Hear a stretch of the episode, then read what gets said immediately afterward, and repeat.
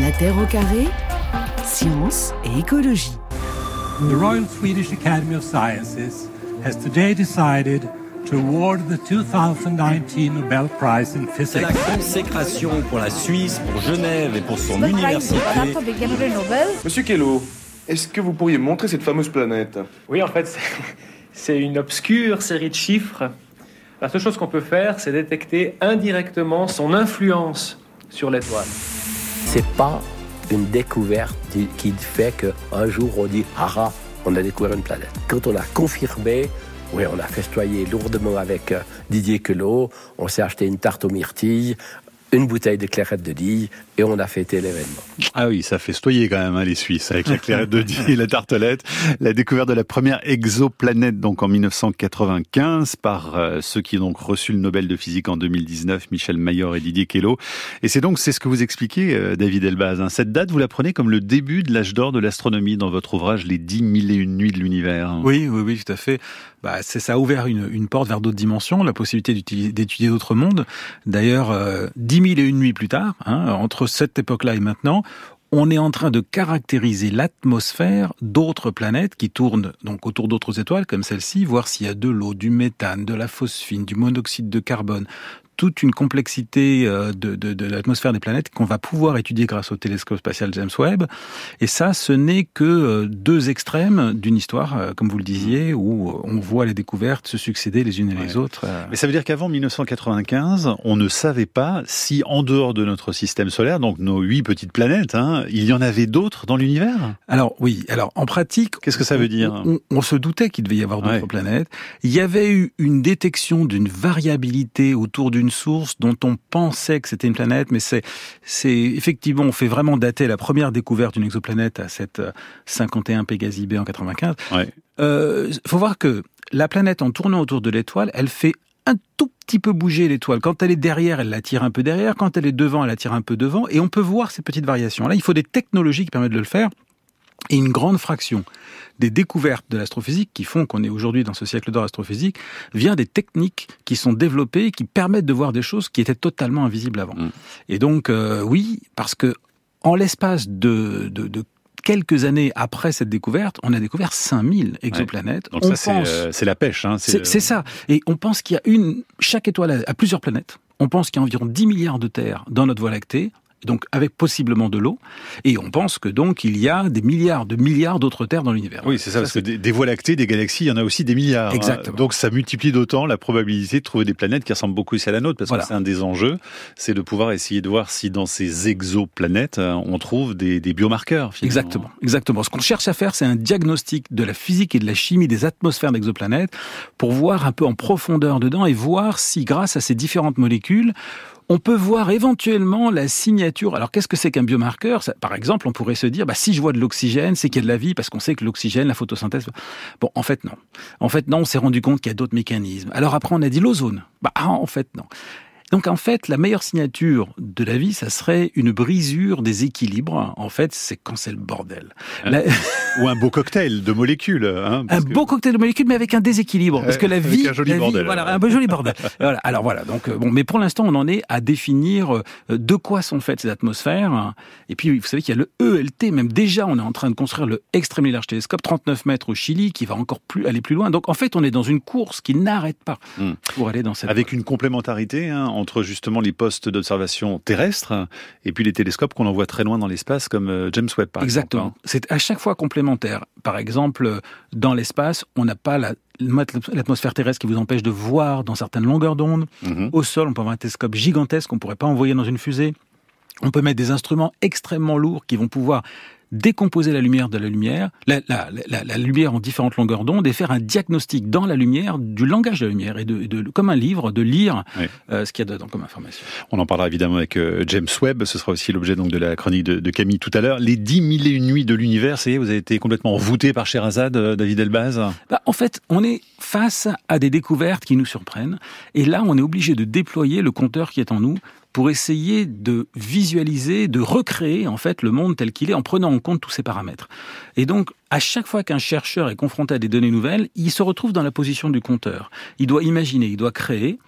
Et, c'est là où euh, on doit pouvoir ouvrir des portes à un possible qui dépasse les plus dingues histoires imaginaires. Et d'ailleurs, mm. c'est ce qu'a dit Edgar Poe en 1845, hein, lorsqu'il imagine cette histoire de Scheherazade, dans le 1002e conte de Scheherazade, qu'est-ce qu'il dit? Il dit, si Scheherazade vivait à son époque contemporaine et qu'elle allait voir le roi de Perse, que lui dirait-elle? Elle lui dirait, il y a quelque chose de plus extraordinaire que de voler sur un tapis volant, qu'une qu'une lampe d'où sort un génie, que de Sésame ouvre-toi ouvre une porte d'une caverne, c'est le fait que l'être le plus ordinaire, qu'il soit un chien, un chat, un homme ou une femme, dès lors qu'il lève la tête vers le ciel, il peut voir des millions d'années dans le passé. Mmh. Là, le roi de Perse lui dit ça, c'est trop. Et il l'a fait zigouiller. C'est-à-dire que le pauvre, elle passe pas, la mille deuxième nuit, alors que tout ce qu'elle avait dit avant, qui était de la fiction, il l'acceptait. Mais la réalité dépasse la fiction. Et c'est à ça qu'on est confronté aujourd'hui. et vous dites même que c'est oui, ça, c'est même presque encore mieux euh, que, que, ces contes de Sinbad le marin ou d'Ali Baba et les 40 voleurs. Hein, parce que vraiment, les observations qu'on fait, et elles nous arrivent tous les jours, avec euh, James Webb par exemple, faut imaginer que c'est comme si on, recevait des polaroïdes finalement de, de l'espace, hein, avec des photos bon, qui sont retravaillées, hein, parce mhm. qu'elles nous arrivent pas avec les couleurs, elles sont retravaillées pour, les, pour qu'elles soient visualisées aussi par, le, par les scientifiques et le public. Mais c'est ça, au fond. Exactement. Avec en plus une information, c'est que vous pouvez voir dans chaque position de l'image une information sur le discours de cette de cette image, c'est-à-dire ce qu'on appelle le, spectre, la mhm. décomposition de la lumière. Et grâce à ça, on va on va trouver des molécules. On va trouver des signatures d'atomes et de choses comme ça, dont la présence nous indique par ici la formation de nouvelles étoiles, de nouvelles planètes, par ici la présence de molécules dans l'atmosphère, etc. Et donc l'image devient très vite une histoire. C'est pour ça aussi que c'est un conte. C'est que très vite, ces images nous racontent une histoire. Alors il y a ce sous-titre à la danse du cosmos, et c'est pas du tout un effet de style de parler de danse du cosmos. C'est-à-dire que tout ça, c'est vraiment euh, étayé par l'astrophysique. Hein. Oui. Alors je veux dire, il y a vraiment des phénomènes qui expliquent ces danses. Écoutez, pour vous dire, Aujourd'hui, là, je, je, travaille avec deux collègues américains qui sont venus chez nous. On est en train de travailler sur les données de James Webb, dont un dont je parle beaucoup dans le livre qui s'appelle Mark Dickinson, un autre, un ami, Mauro Javalisco. Il m'a dit, sans savoir, il connaissait pas le livre, hein, il, m'a dit la chose suivante. Il m'a dit, mais c'est évident, dès lors qu'une galaxie cesse, de, entre guillemets, de danser, donc de, ce qu'on appelle de tourner, mm. elle ne peut plus former d'étoiles. Et on a commencé à discuter de pourquoi. Nous ne serions pas là si les galaxies ne dansaient pas, ça veut dire que les ondulations, les, ça, le fait qu'elles tournent sur elles-mêmes, avec un mouvement coordonné, avec des, des bras, etc. Ça, c'est quelque chose qui est fondamental pour comprendre tout un tas de découvertes qu'on a fait récemment. Et le James Webb vient de montrer ce qui était totalement inattendu, que les galaxies dansent, entre guillemets, depuis dès le premier milliard d'années après le Big Bang, et que c'est vraiment l'élément clé pour comprendre la fertilité de l'univers jusqu'à notre arrivée. Ouais, donc ce, sont ces, galaxies qui donnent naissance à, ces étoiles, mais il faut du mouvement pour ça. Hein. Voilà. Et alors ensuite, elles elle s'arrêtent de bouger une fois qu'il n'y a plus possibilité de donner naissance à des étoiles? Comment ça se passe? Alors ça, c'est un, des plus grands mystères euh, de l'astrophysique moderne, c'est de comprendre comment se fait-il que certaines galaxies, euh, dès lors qu'elles cessent de danser, elles ne forment plus d'étoiles, et pourquoi cessent-elles de danser? Et alors, on, est allé à la recherche de galaxies qui, ne dansaient plus et on s'est rendu compte qu'elles étaient dans des cimetières, un peu comme les cimetières des éléphants. Mhm. Ce sont des régions où elles sont beaucoup plus nombreuses et on, on s'aperçoit que lorsque les galaxies arrivent dans ces régions-là, elles sont véritablement, c'est un terme scientifique qu'on emploie, elles sont harcelées par les autres. Ouais. Euh, et donc, euh, voilà, elles sont, euh, elles ne peuvent plus danser, leur mouvement est détruit par. Mais c'est quoi le moteur de la danse alors Alors le moteur de la danse, c'est qui le DJ qui se cache derrière Alors ça, c'est très intéressant, c'est que pendant longtemps, on a cru que donc les galaxies, ce sont des étoiles qui sont regroupées ensemble. Notre galaxie, la Voie lactée, elle contient des étoiles, dont le Soleil, et puis qui tournent ensemble. voilà, ça, c'est une galaxie. Et dans l'univers, on sait qu'il y a environ 100 ou 200 milliards d'autres galaxies dans la partie observable. Mhm. Et on les croyait être comme des îles, séparées les unes des autres. Et l'une des découvertes les plus étranges qui a été réalisée ces dernières années, c'est qu'elles sont en réalité comme les cellules de l'univers, un peu comme les neurones sont les cellules du cerveau. Elles sont toutes interconnectées par des filaments de matière qui les nourrissent en permanence et qui vont être à l'origine de la naissance d'autres étoiles et de leur danse. En d'autres termes, quand vous voyez une étoile danser, une galaxie danser, c'est un peu comme lorsque vous voyez un moulin qui tourne sur lui-même, vous savez qu'il y a du vent. Vous ne voyez pas le vent, mais vous savez qu'il y a du vent. Là, on sait qu'il y a entre les galaxies tout un monde invisible qui les nourrit, qui les font Mais c'est quoi? C'est l'énergie noire? C'est quoi? Qu'est-ce alors, qui, non, est, à alors, ce sont des atomes d'hydrogène essentiellement, avec une petite pincée d'hélium, et mmh. puis rajouter encore un petit peu moins de carbone, d'azote, d'oxygène, qui coulent comme dans des rivières, et qui viennent nourrir les galaxies et qui les font tourner. Ça, euh, pour le découvrir, vous allez me dire, alors je ne sais pas si je peux vous dire en deux mots comment on l'a découvert, peut-être, c'est que euh, c'est tellement invisible que pendant longtemps, on s'est demandé qu'est-ce qui fait que les galaxies dansent et qu'est-ce qui fait qu'elles sont nourries en permanence par de la matière. Et pour faire ça, les astrophysiciens lorsqu'ils sont confrontés à une énigme à laquelle ils n'ont pas de réponse, ils font comme tout le monde. Ils sont allés à l'église. Ils sont allés à l'église, ils sont allés dans l'église de Torre Girona, tout simplement parce qu'en 2007, c'était là que se trouvait l'ordinateur le plus puissant de la planète Terre, mmh. dans une église désacralisée. Et là, ils ont recréé l'univers, un univers virtuel avec cet ordinateur. Et c'est là qu'ils ont vu apparaître ces espèces de fleuves cosmiques, c'est ce qu'on appelle des courants de refroidissement, cette matière qui coule et qui nourrit les galaxies. À ne pas confondre avec ce qu'on appelle les grandes structures de l'univers qui dessinent une toile cosmique, qui sont simplement des alignements de galaxies. Donc, qu'est-ce qu'on a découvert? Avec les ordinateurs, on a vu un autre invisible que celui qu'on ne peut pas voir avec nos yeux, qu'on ne peut même pas voir dans l'infrarouge. On a vu que tout est interconnecté dans l'univers et à cause de cette connexion, l'univers danse. L'envoi dans l'espace d'un gros télescope va permettre de reculer considérablement les frontières de l'obscurité, les frontières de la connaissance. L'engin, gros comme un camion, mesure 14 mètres de long, 12 mètres d'envergure.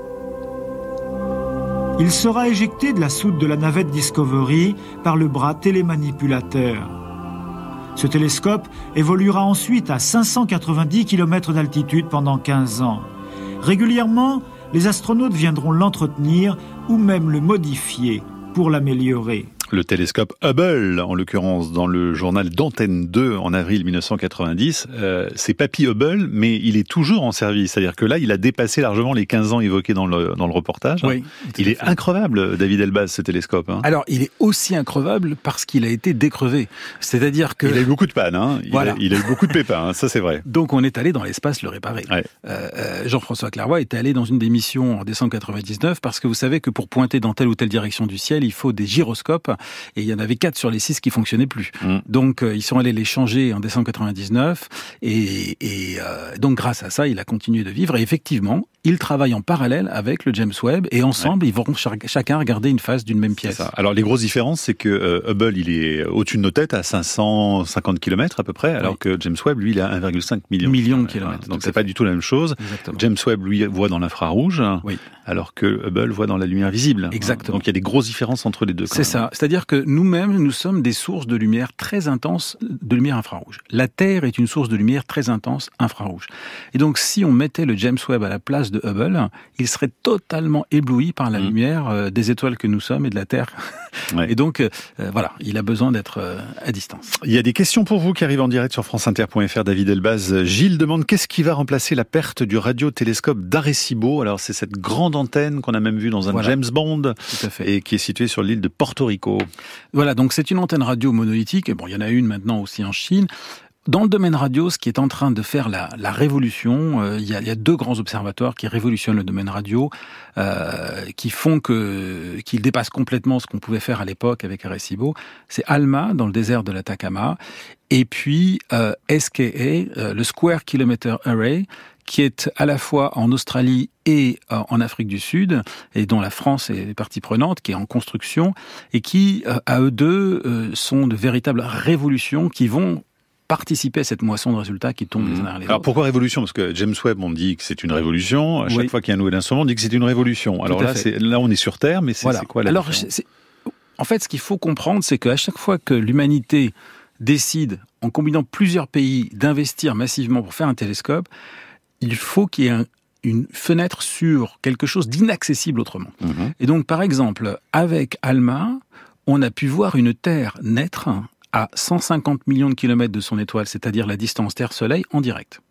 On assiste à la naissance d'une Terre en direct.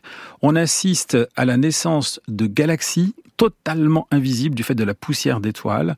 Euh, on, peut voir la présence de molécules, de mhm. molécules qui sont des toutes petites choses, à des milliards d'années-lumière de la Terre qui flottent dans l'espace. ça, c'est ALMA. Euh, pour SKA, qui, qui, est en train de se mettre en place, euh, on, on, va découvrir, il y a tout un monde des objets qui, qui apparaissent de façon très brève euh, et qu'il faut analyser instantanément. On va en, on, détecter une, une, panoplie qui peut être la naissance de trou noir ou d'autres. Euh, on va pouvoir voir les galaxies tourner sur elles-mêmes, étudier ce qu'on appelle la matière noire. On va pouvoir découvrir les cocons d'étoiles qui naissent dans des galaxies lointaines, etc. Donc, tout ça, ce sont les successeurs euh, instrumentaux euh, d'Arecibo pour répondre à la question de Gilles. Exactement, c'est ça. ça. Maintenant, la nouvelle fenêtre par rapport à ça, ce sont des questions totalement inaccessibles pour des observateurs comme Arecibo et qui deviennent le quotidien de ces nouveaux radiotélescopes de la génération du futur. Arecibo qui va servir, je crois, de, de centre culturel hein, pour euh, justement le, sur l'espace. Euh, Alma, euh, l'avantage aussi, c'est que c'est très haut dans la montagne, hein, c'est à 5000 mètres d'altitude. Donc c'est une position qui change tout aussi pour l'observation du ciel? Ah oui, c'est extraordinaire parce que là, il n'y a plus d'humidité. Vous savez, si on envoie un, satellite dans le ciel, c'est pour passer la frontière du filtre de l'atmosphère. Ce qui est extraordinaire, c'est que ALMA, ce télescope s'appelle ALMA, qui signifie âme en espagnol. Or, ce qu'il étudie, ce sont les parties invisibles de notre galaxie, la Voie lactée, qui sont ce qu'on appelle des nébuleuses sombres, qui ressemblent à des formes d'animaux. Les Incas, ils reconnaissaient ce qu'ils appelaient les Yanafuyu, des animaux comme le lama, le renard, etc. Et ils disaient que l'âme des animaux terrestres se trouvait dans les Yanafuyu. Nous avons construit un télescope qu'on a appelé ALMA sans sans lien avec la légende des Indiens qui vivent sur place, les mm dans les désert d'Atacama, pour étudier le cœur de ces nébuleuses sombres, les Yanafuyu. Et on s'est rendu compte qu'à l'intérieur, on voyait naître des étoiles et des planètes, et donc c'était vraiment l'origine, le lieu des origines. Une question de Cécile, toujours sur franceinter.fr. Vous, vous évoquez donc ces objets que sont les, les galaxies. Les plus vieilles d'entre elles, qui ont plusieurs milliards d'années, sont-elles toujours en vie? Alors, Existe-t-elle toujours Oui, alors c'est une, très bonne question. La lumière des galaxies que nous voyons dans l'univers très très lointain, donc a mis du temps à nous arriver, et cette lumière vient pour partie d'étoiles qui ne vivent que quelques millions d'années, et pour partie d'étoiles qui vivent plusieurs dizaines de milliards d'années. Et donc, les étoiles des galaxies que l'on voit dans l'univers lointain toutes celles qui sont euh, moins massives que le Soleil hein, euh, sont nées, par exemple, il y a 13 milliards d'années, il y a 12 milliards d'années, et sont toujours là. Elles, sont toujours là parce que leur espérance de vie est plus longue que l'âge qui mhm. nous sépare du Big Bang. Donc leur lumière qui nous parvient et qui a mis 13 milliards d'années à arriver dans, dans, nos rétines, en tout cas dans celle de James Webb par exemple, hein, ce sont des étoiles qui existent encore. Alors Mais pour partie. Certaines d'entre elles, certaines d'entre elles, voilà, ont disparu. Donc à la question de votre auditrice, ces galaxies existent-elles encore? La réponse est oui. Oui. oui, ces galaxies existent encore parce qu'une bonne partie de leurs étoiles existent encore la lumière qu'on reçoit, c'est-à-dire chaque photon qu'on reçoit, sont émis par certaines étoiles. Certaines existent encore? Non, certaines ont disparu. Florent euh, demande ceci. Dans les années 90 ont été observés devant la nébuleuse d'Orion des objets flous qu'on a surnommés les proplides. Pouvez-vous nous en dire plus? En sait-on plus aujourd'hui à leur sujet? Qu'est-ce que c'est Alors, comme disait Pierre Dac, oui, je peux dire plus, Non. Alors les proplides, euh, c'est un, ce sont en fait euh, des, des, des, systèmes solaires en formation, des étoiles jeunes naissantes avec des jets de matière qui partent au pôle. Ouais. Il faut savoir que les étoiles naissent dans des cocons de poussière qui sont de véritables chrysalides et lorsqu'elles tournent sur elles-mêmes, elles vont produire des jets qui vont détruire le cocon de poussière et elles vont se libérer du cocon de poussière. Dans Orion, on a affaire à toutes les phases des naissances des étoiles. Euh, il y a des, des, collègues, dont Olivier Bernet en particulier en, en France, qui étudie ça, voilà, à Toulouse euh, pour Orion. Euh, la nébuleuse, euh, la nébuleuse de la Carène a été observée dès les premières images du James Webb, et mmh. dedans, on voit des jets, des vents de matière qui sont provoqués par des étoiles naissantes. Donc, on étudie toutes ces phases aujourd'hui avec encore plus de finesse.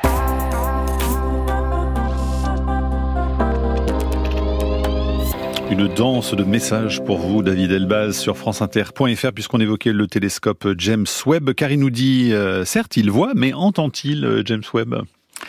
Bah, il n'y a pas de il a pas de son dans l'espace, hein, n'est-ce pas? Le, son, c'est une vibration de l'air, et donc il capte de la lumière.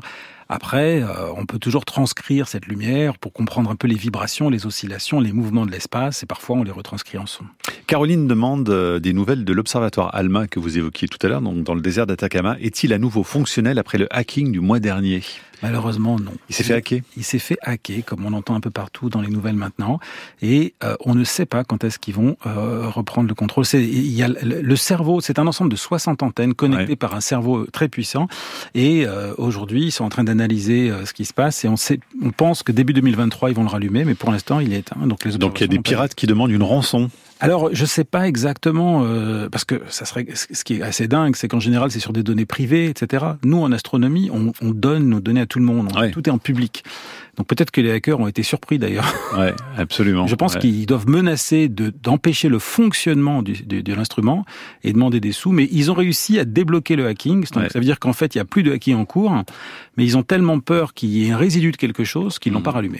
D'ailleurs, vous racontez hein, cette histoire dans, dans, votre livre euh, au sujet de la science ouverte, hein, les données qu'on donne justement euh, au public et à la communauté scientifique. En 1995, décidément grande année, hein, puisque c'est aussi l'année, on le disait, de la découverte de la première exoplanète, il y a cette image à Noël, le 25 décembre, euh, du télescope spatial Hubble, qui propose une image qui va bouleverser tout le monde avec le champ profond. Alors, c'est quoi le champ profond? Alors, l'idée, c'est que plus on reçoit de la lumière qui vient de loin dans l'univers, plus cette lumière a mis longtemps à nous arriver, comme une lettre qui viendrait du fin fond de la planète, elle met longtemps à nous arriver, donc on sait que bah, la personne qui l'a écrite, elle l'a écrite par exemple il y a trois semaines. Et là, bah, c'est pas trois semaines, c'est 12 milliards d'années. Mmh. Et, euh, et donc on plonge le plus loin possible au fin fond de l'univers pour essayer de voir naître les premières sources de lumière. L'aube de l'univers, c'est la, la, quête du James Webb, la quête principale du James Webb. Et l'image du champ profond de Hubble, qui a été réalisée le 25 décembre 95, coïncidence, puisque mmh. James Webb a été lancé le 25 décembre 2021, a pour objectif de, de collecter en une image toute l'histoire de, de l'univers. Alors il y a une anecdote qui est assez amusante autour de ça parce que Bob Williams, qui était le directeur du télescope euh, de l'Institut euh, du télescope spatial à l'époque, voulait faire une image qui allait tout révolutionner le monde. Il fait appel à sept chercheurs, cette compteur, hein, six hommes et une femme, mhm. pour, avoir la meilleure idée. Chacun vient avec une idée différente. Et c'est finalement dans les couloirs de son propre institut que Mark Dickinson, euh, qu'il croise, qui était un jeune chercheur, lui dit bah moi, avec un télescope comme ça, je ferai une image profonde, en couleur, et je verrai euh, en fait cette, cette image du champ profond. Je verrai l'histoire du monde. Et avec les couleurs, d'ailleurs, on peut savoir les distances dans le temps et dans l'espace. Ce que rajoute Bob Williams, il dit ok, on va faire ça mais on va le mettre immédiatement en accès public à toute personne sur Terre. Donc à la disposition de tout le monde. À disposition de tout le monde. Gratuitement. Ça a été une révolution aussi puissante que l'image elle-même. On n'avait jamais fait ça. On n'avait jamais fait ça de manière instantanée. On a toujours mis les données publiques au bout de un an là de manière instantanée. Ce qui fait qu'aujourd'hui, tout le monde a suivi la mode. Le James Webb, une, énorme fraction de ces images, de ces spectres sont accessibles à tout le monde. Tout le monde peut vérifier, faire des découvertes, etc. Et c'est fantastique parce qu'on est vraiment dans un monde de démocratie totale, de science ouverte. Et ce qui compte, c'est de combiner nos cerveaux face aux défis de l'univers. Donc ça, c'est 95 avec Hubble. Et puis la première image livrée justement par le James Webb euh, en juillet dernier, le 12 juillet, et commentée par Joe Biden lui-même, c'était la même image du champ profond. Euh, sauf que depuis, euh, bah, il y a eu la technologie qui a beaucoup avancé et la précision incroyable dans l'infrarouge voilà, de James Webb. Voilà, parce qu'en en fait, on savait avant même que le Hubble ouvre les yeux sur le ciel, dès lors qu'il a, dès son lancement en avril 90, qu'il aurait une limite. Parce que du fait que l'univers est en expansion, la lumière des confins de l'univers nous arrive dans l'infrarouge. Alors, il fallait regarder dans l'infrarouge. Et ça, c'est très compliqué. Mhm. Et c'est pour ça que le James Webb va au-delà et va aller voir la naissance des premières étoiles, premières galaxies. Dès la première image, tout le monde a regardé et vu, on a vu des petits points rouges qu'on n'avait jamais vus avant et qui sont les premières sources de lumière de l'histoire de l'univers, hmm. directement dans une image. Et c'est ça qu'a présenté Joe Biden le lundi 11 juillet 2022. Donc les plus vieilles galaxies de 13 milliards d'années, c'est ça? Alors voilà, c'est la lumière qui nous arrive depuis le plus longtemps, et donc les plus jeunes galaxies qui sont les plus vieilles images. Qui sont les plus vieilles aujourd'hui, en tout cas. Ouais. Euh, Wolfgang nous dit, votre invité parle très bien, raconte encore mieux, mais quel intérêt que toute cette démesure, cet univers dans lequel finalement nous ne sommes presque rien, un beau ciel étoilé, une nuit d'hiver, c'est magnifique, dit Wolfgang, mais pourquoi chercher à décrypter cet invisible inaccessible? C'est une très bonne question. Je dirais que pour moi, il n'y a pas de différence entre décrypter le fonctionnement de la jungle. Vous savez, la jungle, lorsqu'on la voit de jour, vous avez des lions qui se reposent un peu partout, vous avez des girafes qui se... Et puis la nuit, dès lors que le, soleil s'éclipse, il y a une richesse d'activités, on chasse, etc., etc. Pourquoi est-ce qu'on va étudier la nature, la végétation, etc. Parce qu'on sait qu'on vient de là. D'accord? On sait qu'on vient de là, on sait que c'est nos origines, on est en train de voir là le jeu de la vie et de la mort, on est en train de voir nos propres origines, on remonte à nos origines. C'est notre histoire.